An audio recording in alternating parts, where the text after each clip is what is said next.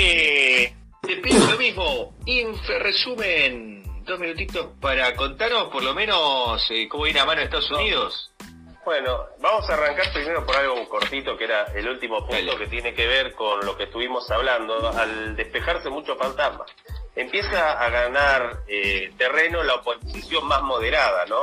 Por eso el presupuesto fue aprobado eh, con votos de, de Juntos por el Cambio también, con algunos, y algunos se abstuvieron. Este, y también hay voz cantantes que le dan vista buena al procurador Rafeca, algo impensado hace una semana. Pero bueno, el tema de mundial es la elección en los Estados Unidos, donde la mayoría de las encuestas le dan a Biden eh, favorito. Esto era impensado hace un año, donde se encaminaba Trump hacia la reelección.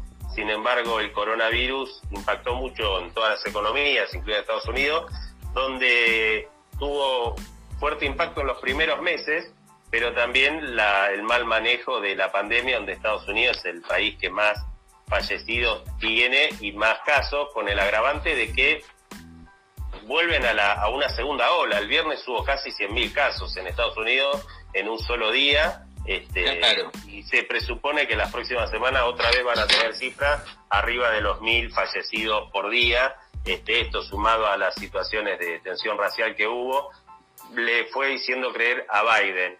Eh, más de casi el 60%, más del 65% de todos los que ya votaron eh, la elección pasada lo hicieron en forma anticipada. Este, es decir, que ya sea por correo o en forma presencial, hay más de 90 millones de ciudadanos norteamericanos que ya votaron.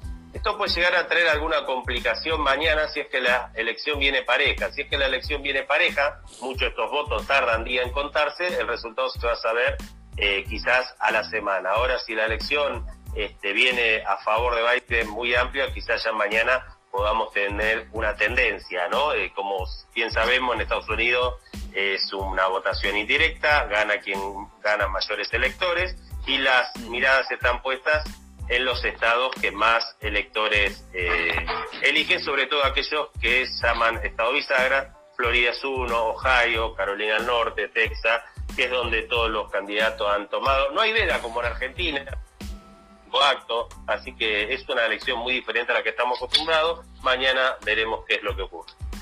Fantástico, fantástico, Juanjo. Vamos con la palabra.